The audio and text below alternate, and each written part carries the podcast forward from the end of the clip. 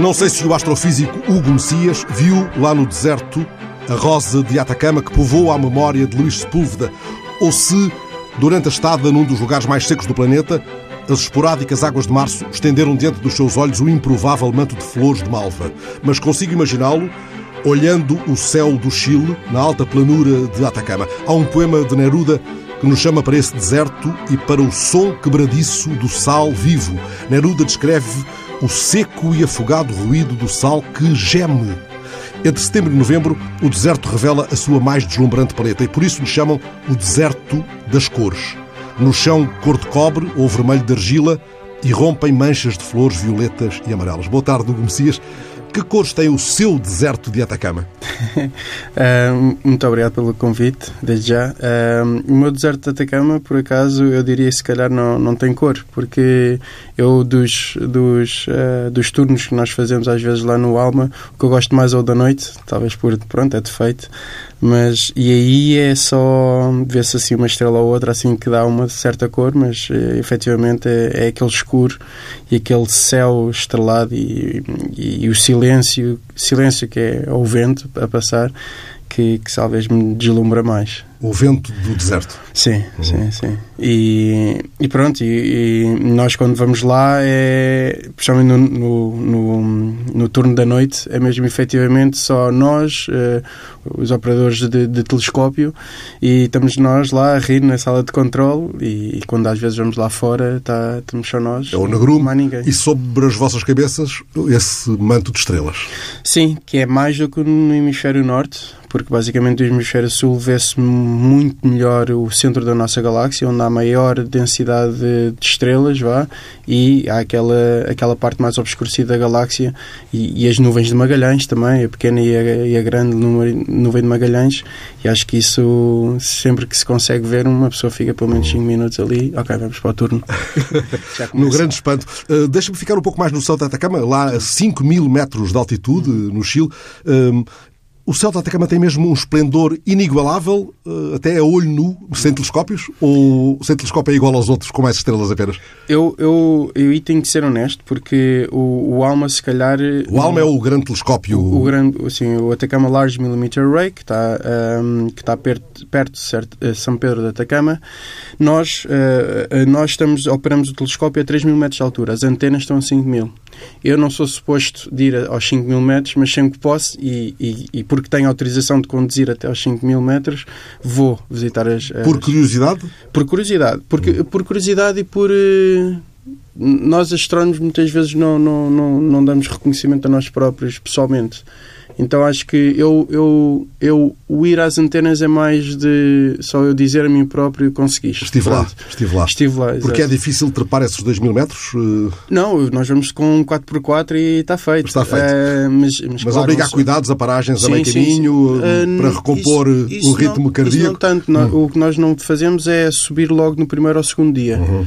A partir do terceiro dia já, já, já dizem que é possível. Uh, isto é uma coisa, é uma regra geral, porque se calhar havia pessoas que se, ir direto aos 5 mil, se calhar sobreviviam, se não é sobreviver, mas sim. não passavam mal. Uh, mas, mas o melhor é cautelar. Exato. Um pouco como nos alpinistas. Exatamente. exatamente. o astrofísico Gomessias, você disse nós os astrónomos, posso dizer astrofísico? Também, também, porque. mas isso já é um bocado de nomenclatura histórica, porque a astronomia é um nome mais geral, a astrofísica já é o estudo de, da física nos astros. Mais apurado. Mas, mas depois também a astrometria, uhum. que, que, que, remete para a métrica do espaço, que é um bocado o que o Observatório na ajuda fazia, que era onde é que estão as, as estrelas e qual é qual é que é a hora sideral do local. O Observatório da Ajuda, que é o seu ponto de partida. O astrofísico Hugo Messias, meu convidado esta tarde, integra um vasto grupo de cientistas de todo o mundo, recentemente distinguidos com um prémio de 2,7 milhões de euros por terem obtido, em abril, a primeira imagem de um buraco negro localizado no centro da galáxia M87,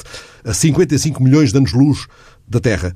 Uh, Hugo, como é que conseguiram apanhá-lo na teia de, de radiotelescópios uh, montada em vários lugares do mundo? Pelo menos em, em oito lugares do mundo. a mim. Apanharam a ele, ao, ao buraco negro. Agora estava a ver. Que... Não, um, isto, estes, um, estes objetos que nós observamos já são conhecidos há décadas. Uh, então, um, depois o que aconteceu foi com a evolução do conhecimento de, destes objetos, que basicamente são uh, o que nós chamamos de buracos negros supermassivos uh, e ativos, que estejam ativos, ou seja, que estão a, a matéria à volta deles a ser engolida, uhum, pá, uhum. Entre, entre, aspas, e engolida por eles?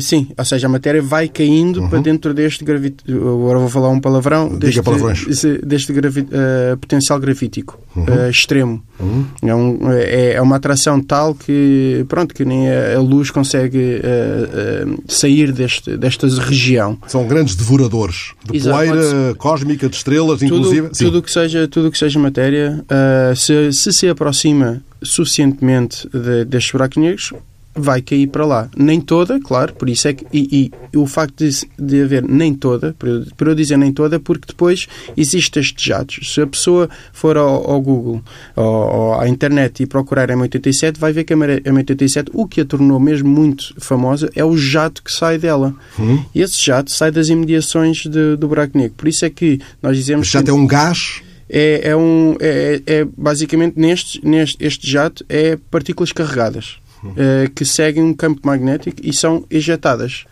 Mas isto é por. diz que é conservação de, de momento angular, vá, porque todo o sistema está a rodar, mas depois é matéria toda que. há uma à parte que tem que sair. A parte tem que sair. Por isso é que nem toda a matéria cai para dentro do buraco negro. E por isso é que nós, em termos de radiação e luz, conseguimos vê-los. Hugo, para agarrar um buraco negro supermassivo, e estamos a falar de uma massa, neste caso, de 6 mil milhões uh, acima de, da massa do Sol, Sim. foi necessário montar o maior telescópio da história da astrofísica. Descreva-nos esse telescópio, que não é só o ALMA, no caso, é o ALMA conjugado com oito outros centros. Exatamente. Uh, então, o, o, que este tipo de, de observatório, este, primeiro, este tipo de técnica também já existe há muito tempo. O que não existia era uh, levar esta técnica para um, uma frequência de observação tão alta como se fez agora. Ou seja, nós estávamos a observar no que se chama o rádio e agora estamos nós está, agora estas observações são no que nós chamamos no, no na, na, região do espectro eletromagnético do milímetro. Uh, então, isso requer uma tecnologia com instrumentos com 4 graus acima do, do nível zero, ou seja, de, nós chamamos 4 kelvins, que basicamente é menos 270 e 270, aproximadamente menos 270 graus Celsius. Portanto, tem, é, aquilo tem que ser mesmo, mesmo uh, uh, estado, uh, tem que estar mesmo, mesmo frio.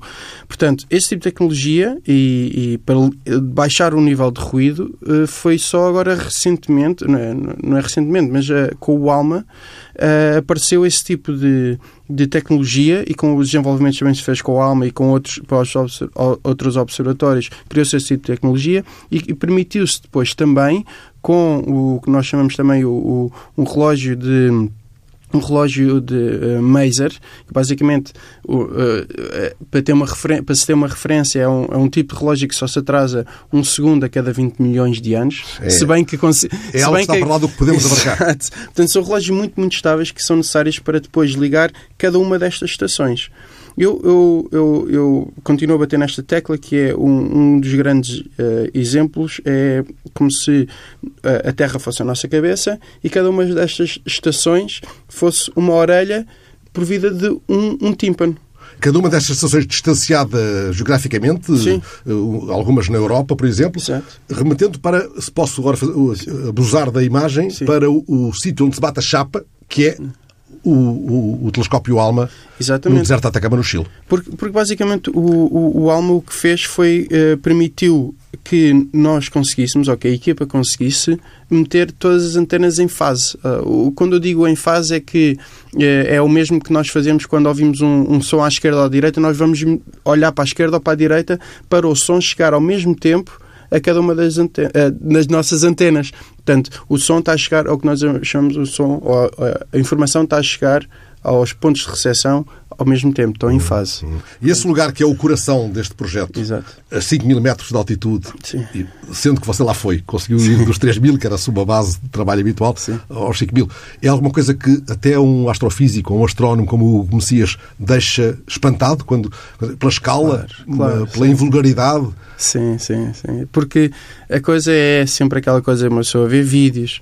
Eu, por exemplo, andava a trabalhar com o Alma desde que terminei o meu doutoramento, desde 2011 lá no Chile, depois voltei para Portugal mas em 2011 tive a sorte de ir lá ao local onde eles estavam a construir, até tocar nas antenas e tudo mais, mas depois vê-las todas, em, às vezes em sintonia, tudo a trabalhar, Uh, e a rapidez com que elas fazem. Uh, As 66 são, antenas. Uh, sim, nem, muitas vezes nem todas estão a trabalhar ao mesmo tempo. Mas são 66. São 66. 50, 50... Paradas por grande distância entre si? Ou... Nem sempre. E hum. é que está. Aí é que Porque está, elas são móveis. São móveis, exatamente. o, o que acontece é isso. É, é, muitas vezes eu vou lá acima e sei, que tam, e sei que estamos numa configuração compacta. Ou seja, estão elas todas juntas. Então imagina o que é que é. 66 antenas de umas de 12 metros, outras de 7 metros, todas juntas. Ali parece que é assim uma multidão, não sei. Uhum. E no outro momento estão dispersas. E no outro é momento... como se fosse um filme de ficção científica com criaturas estranhas a movimentar-se. Houve uma vez que fomos, por exemplo, com, com, os portugueses pelo mundo. Eu lembro-me que às tantas fomos lá aos 5 mil metros. E às tantas uh, um, um, um, de nós disse: Olha, está ali uma antena. Eu assim, mas aonde? E aquilo estava tão longe, e acho que nós utilizámos a câmara, fizemos um zoom, e efetivamente estava lá uma antena, só que depois com a turbulência da atmosfera, ela própria estava a tremer. Era o distante que ela estava. Uhum. É, foi, é uma dessas imagens que, pronto, não sou a guarda destas experiências. Estamos a falar de um telescópio com essas 66 uh, antenas, que consegue atingir um grau de sensibilidade e de definição tão incríveis que uh, se obtém uma nitidez 10 vezes superior à do telescópio espacial Hubble. Podemos abarcar, como é que explicaria isto num café ou amigo seu? Podemos abarcar esta, este grau de sofisticação? Nós trabalhamos muito com analogias, porque efetivamente o, o, o tema em que trabalhamos muitas vezes é, é, algo complexo. Então, uma das analogias é o que se obteve, a nitidez com que se obteve esta imagem, é o mesmo que uh, estar a observar desde Brasília, meter-se uma agulha em Lisboa e nós conseguimos, desde Brasília, ver através do buraco da agulha. É esse tipo de, de nitidez. Com, com esta definição? Com esta definição obtida pelo, pelo telescópio que se, pelo pseudotelescópio que se, que se fez com, do tamanho da Terra. Uh, e é esse tipo de nível que, que, estamos a falar. Ou seja, nós depois, com este, e isto é uma coisa, uma coisa que, eu, que eu quero também que as pessoas entendam: é quanto mais detalhe temos, mais às vezes perdemos depois a noção geral da coisa. Nós, por exemplo, conseguimos ver através do buraco da agulha em Lisboa, mas deixamos de ver Lisboa em si. Portanto, por isso é que é necessário ter vários telescópios de vários tamanhos para ir do geral e fazer o puzzle até ao detalhe.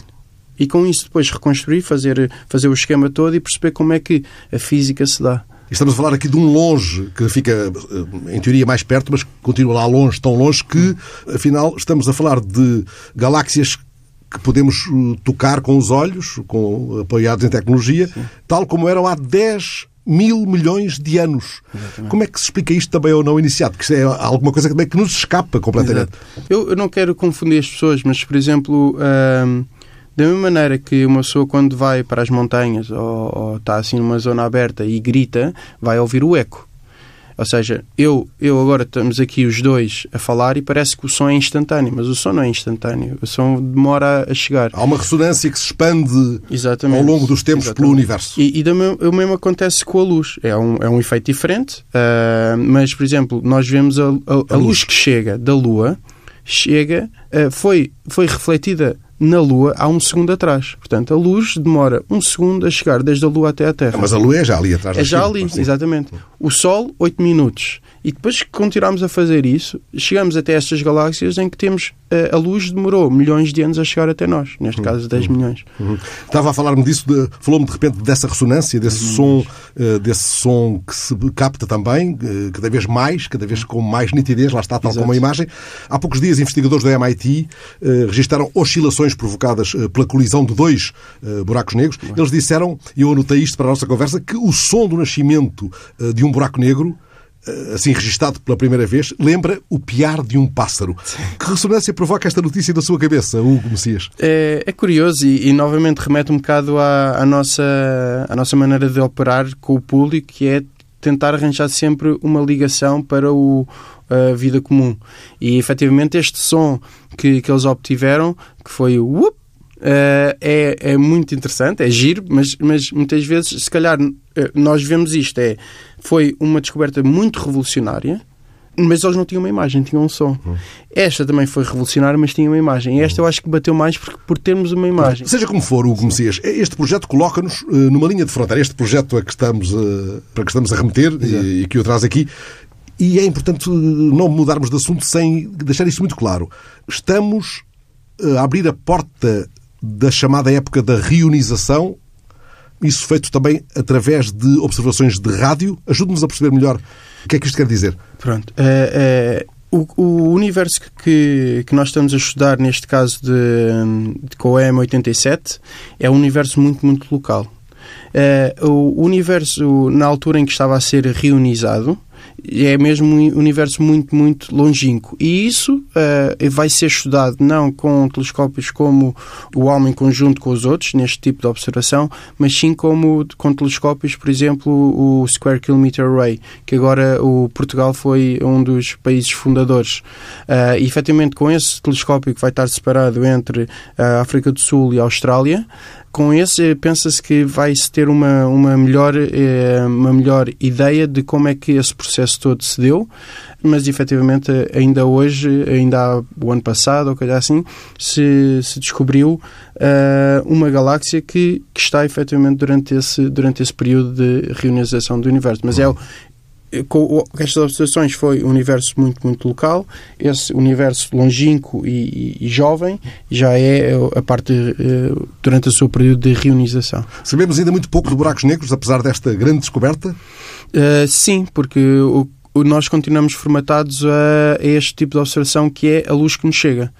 E nós só conseguimos, uh, com, esse, com esse tipo de observação, nós só conseguimos saber o que é que está o, que é que está à volta deles com o, o, o LIGO e com, com outro, pronto, com estes telescópios em que eles viram foi o que eles viram foi vibrações no espaço-tempo, uh, que é a colisão dos buracos negros. Também é através eles basicamente têm essa têm essa informação e ajustam modelos e talvez com essa com a, com a combinação destas duas aproximações, com estas duas uh, tipos de estudo, consigamos uh, perceber o que é que está lá dentro. Mas, efetivamente, enquanto tivermos a nossa cabeça formatada a nós uh, vamos usar é a luz que nos chega, não conseguimos estudar outra coisa senão o que é que está à volta e com isso induzir o que é que está por trás. Falei há pouco de uma, outra, de uma outra notícia eh, que remete para aquilo que os cientistas descobriram, os cientistas do MIT, sobre a colisão de dois buracos negros. Ela aconteceu numa fração de segundo, produziu 50 vezes mais energia que todas as estrelas do universo juntas.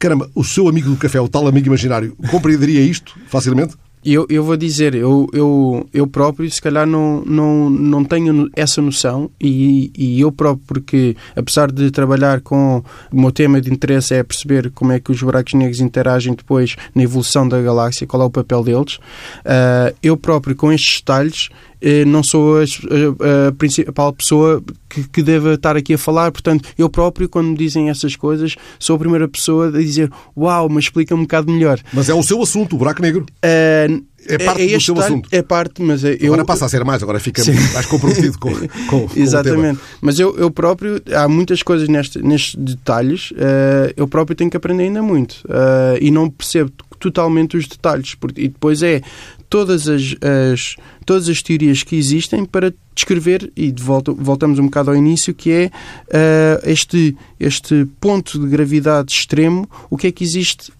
dentro ou, ou, para lá deste, deste horizonte de eventos que nós uhum. chamamos. Os buracos negros podem surgir, como percebemos, da colisão de dois buracos negros. Exatamente. Uh, podem apenas surgir dessa colisão ou do colapso de uma estrela de grande massa que deixou de repente de emitir luz ou há ainda outras explicações para a formação de buracos há, negros? Há outras, há outras. Ou seja, portanto, esses buracos negros que se detectaram em colisão são buracos negros de, uh, estelares ou seja, que originaram, eh, foram a fase final de uma estrela muito mais, muito, muito maior do que, do, do que o Sol.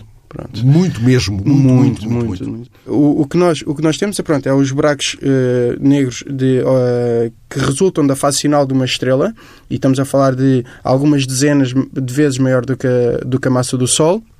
E depois há outras, há outras, uh, uh, outros casos que é que se pensa que, que é resultante da, destes buracos negros supermassivos, e aí é que estamos a falar de milhões, de, de milhões ou centenas de milhares de vezes a, a, massa do Sol. A massa do Sol. A massa do não Sol. é necessariamente o tamanho, a dimensão. Não, não, é a massa, massa exatamente. Porque depois o, o, a zona, a zona em que elas estão, se calhar os buracos negros solares, a zona é muito mais pequena do que a do Sol, em hum. termos de, de tamanho. Hum. O que, o que, o, essas, essas versões de originar destes buracos negros supermassivos já requer umas coisas que há pessoas que, que trabalham nisso, por exemplo, o David Sobral, que está a trabalhar no Reino Unido, foi uma das, das primeiras pessoas que descobriu um objeto, um, uma, uma galáxia, em que uma, um dos cenários é um buraco negro supermassivo em formação, em que o gás, o, o próprio gás da galáxia, está a colapsar num só ponto e a formar este tipo de buraco negro supermassivo. Portanto, não foi a evolução de, de umas estrelas, mas foi simplesmente o gás a colapsar num só ponto. Já que fala disso, em agosto, o cientista David Hum. uh, afirmou que o universo pode, num futuro longínquo, uh, vir a ser engolido, é a palavra que ele usa, engolido por um buraco negro gigante. Esta não é, uh, o que Messias, uma declaração para meter medo às criancinhas? Não, nós já não vamos estar cá, de certeza. vai ser uma, um, um cenário num, num universo que talvez vai ter numa idade muito maior, ordens de grandeza maior do que tem hoje em dia, que é 13.6 ou 3.7 mil milhões de anos. Portanto, eh, vai ser num universo muito, longínquo, nem, nem sabemos, em princípio o homem se calhar já nem vai estar existente. Um, Mas isto vai acabar engolido por um buraco negro?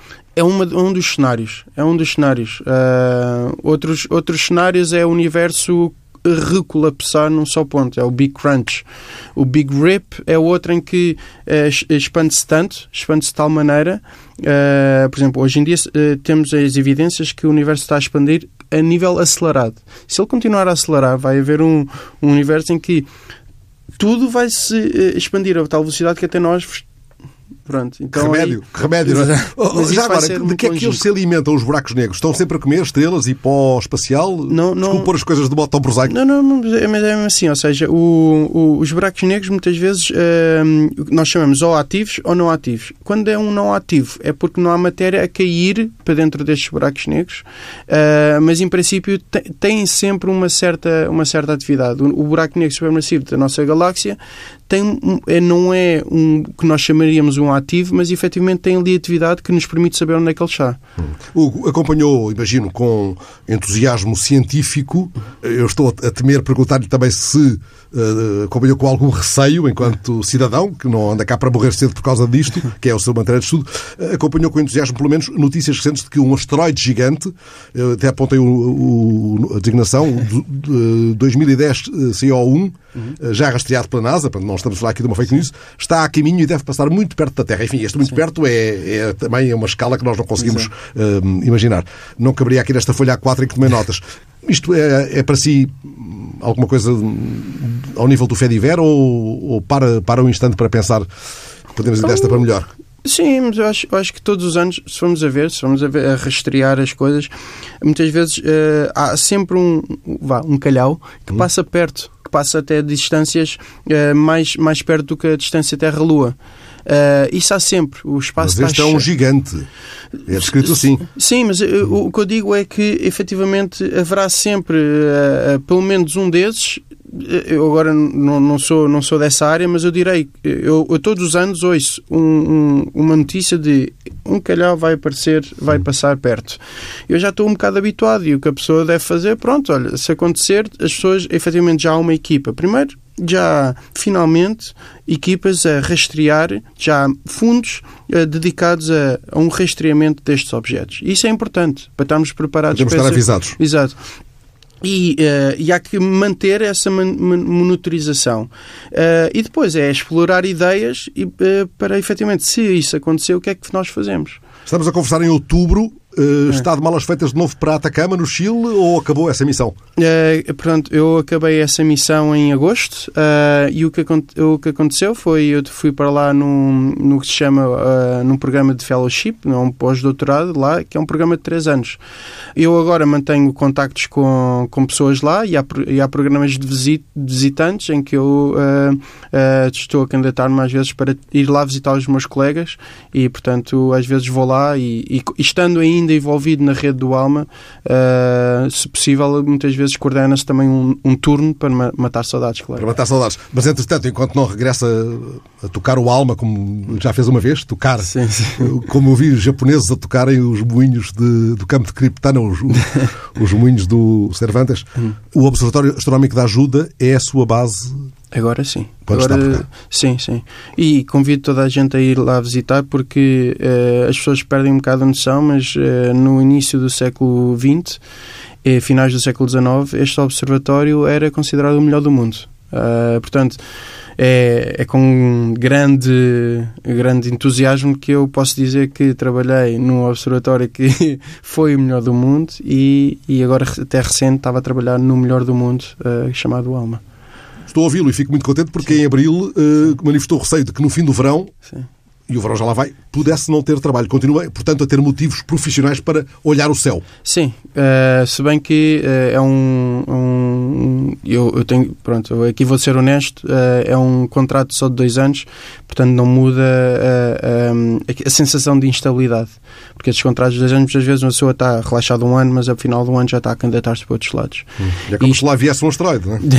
é um pouco isso. Então, um bocado essa incerteza não foi totalmente descartada, mas mas já pronto, deu para respirar um bocadinho e, vamos lá ver. O, qual é o corpo celeste que mais o encanta? Boa pergunta. Um, eu, eu vou dizer a Terra, porque uma das minhas coisas, uma das minhas coisas era uh, agora que se fala muito de turismo espacial, uh, um dos meus sonhos, uh, pronto, as pessoas dizem ir à Lua, tudo bem, efetivamente é. Gostava mas, de ir à Lua? Gostava, claro, e ir a Marte, ou seja, estar vivo naquela, na nossa geração em que vai, ter, vai ser possível fazer este tipo de, de viagens, sim, claro. Uh, e, mas conseguir ver a curvatura da Terra, ou seja, ir, por exemplo, à Estação Espacial Internacional e estar lá uns dias e, e pronto, aproveitar. E pronto, se quiserem, eu trabalho lá também. mesmo com um contrato a dois anos, mesmo com essa incerteza. Uh, Hugo Messias, e tem saudades de Santiago do Chile, uh, que foi a sua base enquanto esteve por lá? Sim, uma pessoa cria sempre amizades e são essas amizades que muitas vezes uh, uma pessoa sente falta. A cidade em si, volto a repetir, a cidade em si, para uma pessoa que visita, pode ser uh, impressionante porque muitas, muitas pessoas mudam um bocado o conceito que têm da América do Sul, porque efetivamente Santiago do Chile há coisas que até está melhor que Lisboa, por exemplo. Que coisas estão melhor? Uh, ou acho que, por exemplo, em termos de transportes públicos há muito mais, uh, mas também é porque também há muitas mais pessoas. Em termos de. Uh, de oferta cultural, por exemplo? A oferta cultural é, outra, é outro tipo. Hum. Mas, se calhar, tão dinâmico como em Lisboa. Sim. Mas eu, quando fui para lá, uh, também fiquei impressionado também como toda a facilidade de vou dizer isto, mas é o pagamento de contas e tudo de interação com os bancos e não sei o quê, que agora eu já começo a ver um bocado em, em Portugal, mas na altura, pronto, não é um país que está abaixo de europeia, é muito europeu, Uh, há zonas de lá que é muito europeia que, que se, mas ainda assim consegue-se ver muita história indígena lá, uh, que é há importante manter. Há uma grande mistura, uma grande e boa Sim, mistura. O que eu sinto mais falta, talvez, é os arredores de Santiago, que era aqueles, aquele escape da cidade em que se ia para o Cajón de Maipo, que eu convido toda a gente a ir lá, que é mesmo. Eh, eh, houve, eu dou sempre este, este, exemplo. Houve um fim de semana que eu saí dos, eh, de Santiago, que está a 500 metros de altura, e acabei a, no dia a seguir, menos de 24 horas, estava a acampar a 4 mil metros. No dia a seguir fui aos 5.400 e nesse mesmo dia voltei para Santiago. Isto tudo num fim de semana. Caramba. Mas... Você há pouco falou do, da qualidade dos transportes públicos em Santiago. Sim. Você, em Santiago, andava de bicicleta. Eu andava de bicicleta, porque aquilo é, é uma cidade, e isso é um bocado também uh, uma coisa que uh, talvez algumas cidades europeias têm que aprender com, com eles, é o, o que não fazer, muitas vezes. porque eles, o, o, o metro deles está completamente saturado, são 7 milhões de pessoas numa só cidade. Os, os transportes públicos há muitos uh, e por isso uma pessoa também se move muito, mas chega ali à hora de ponta, eu recuso-me a ir de transportes públicos, porque é mesmo é impossível, uma pessoa fica estressada e eu próprio, muitas vezes de bicicleta lá em Santiago do Chile, era mais rápido que motas. Hum. Uh, isto, para, para ser, aquilo estava tão compacto que eu às vezes era mais rápido que, que Era a sua maneira de fugir ao buraco negro. Sim, sim, sim. Uh, Diga-me uma última coisa. Uh, travou algum combate de judo no deserto? Uh, não, infelizmente não. Na brincadeira, uma pessoa abraça-se assim, mas uh, Uh, efetivamente, não, nunca.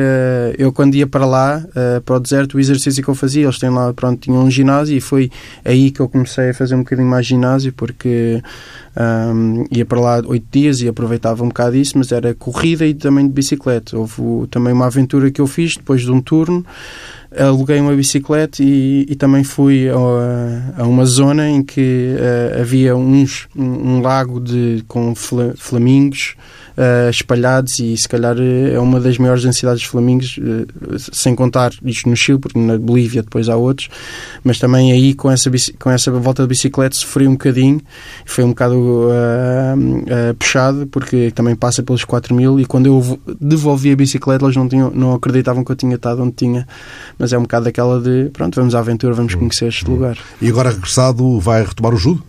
Uh, sim, sim, porque pronto, é a minha equipa a minha equipa cá é a Universidade de Lusófona e, e desde criança que, que sou amigo com eles e, e, e ontem, por exemplo, vesti o, vesti o fato, aqueci com eles, mas depois, pronto, não estava lá o meu irmão e eu tinha que voltar para casa porque tinha tratado umas coisas, mas foi só o, o, ir lá, falar com o pessoal, vestir o fato, aquecer e pronto, volto. Mas é isto, passo a passo uma pessoa volta, volta à cidade onde nasceu. Agradeço ao astrofísico Hugo Messias, um dos cientistas que registou a primeira imagem de um buraco negro, esta conversa de olhos levantados, uma conversa assim como esta, olhos nos olhos, uh, alarga e enriquece a minha rede social. Obrigado, Hugo. Obrigado esta emissão teve um cuidado plástico de Miguel Silva.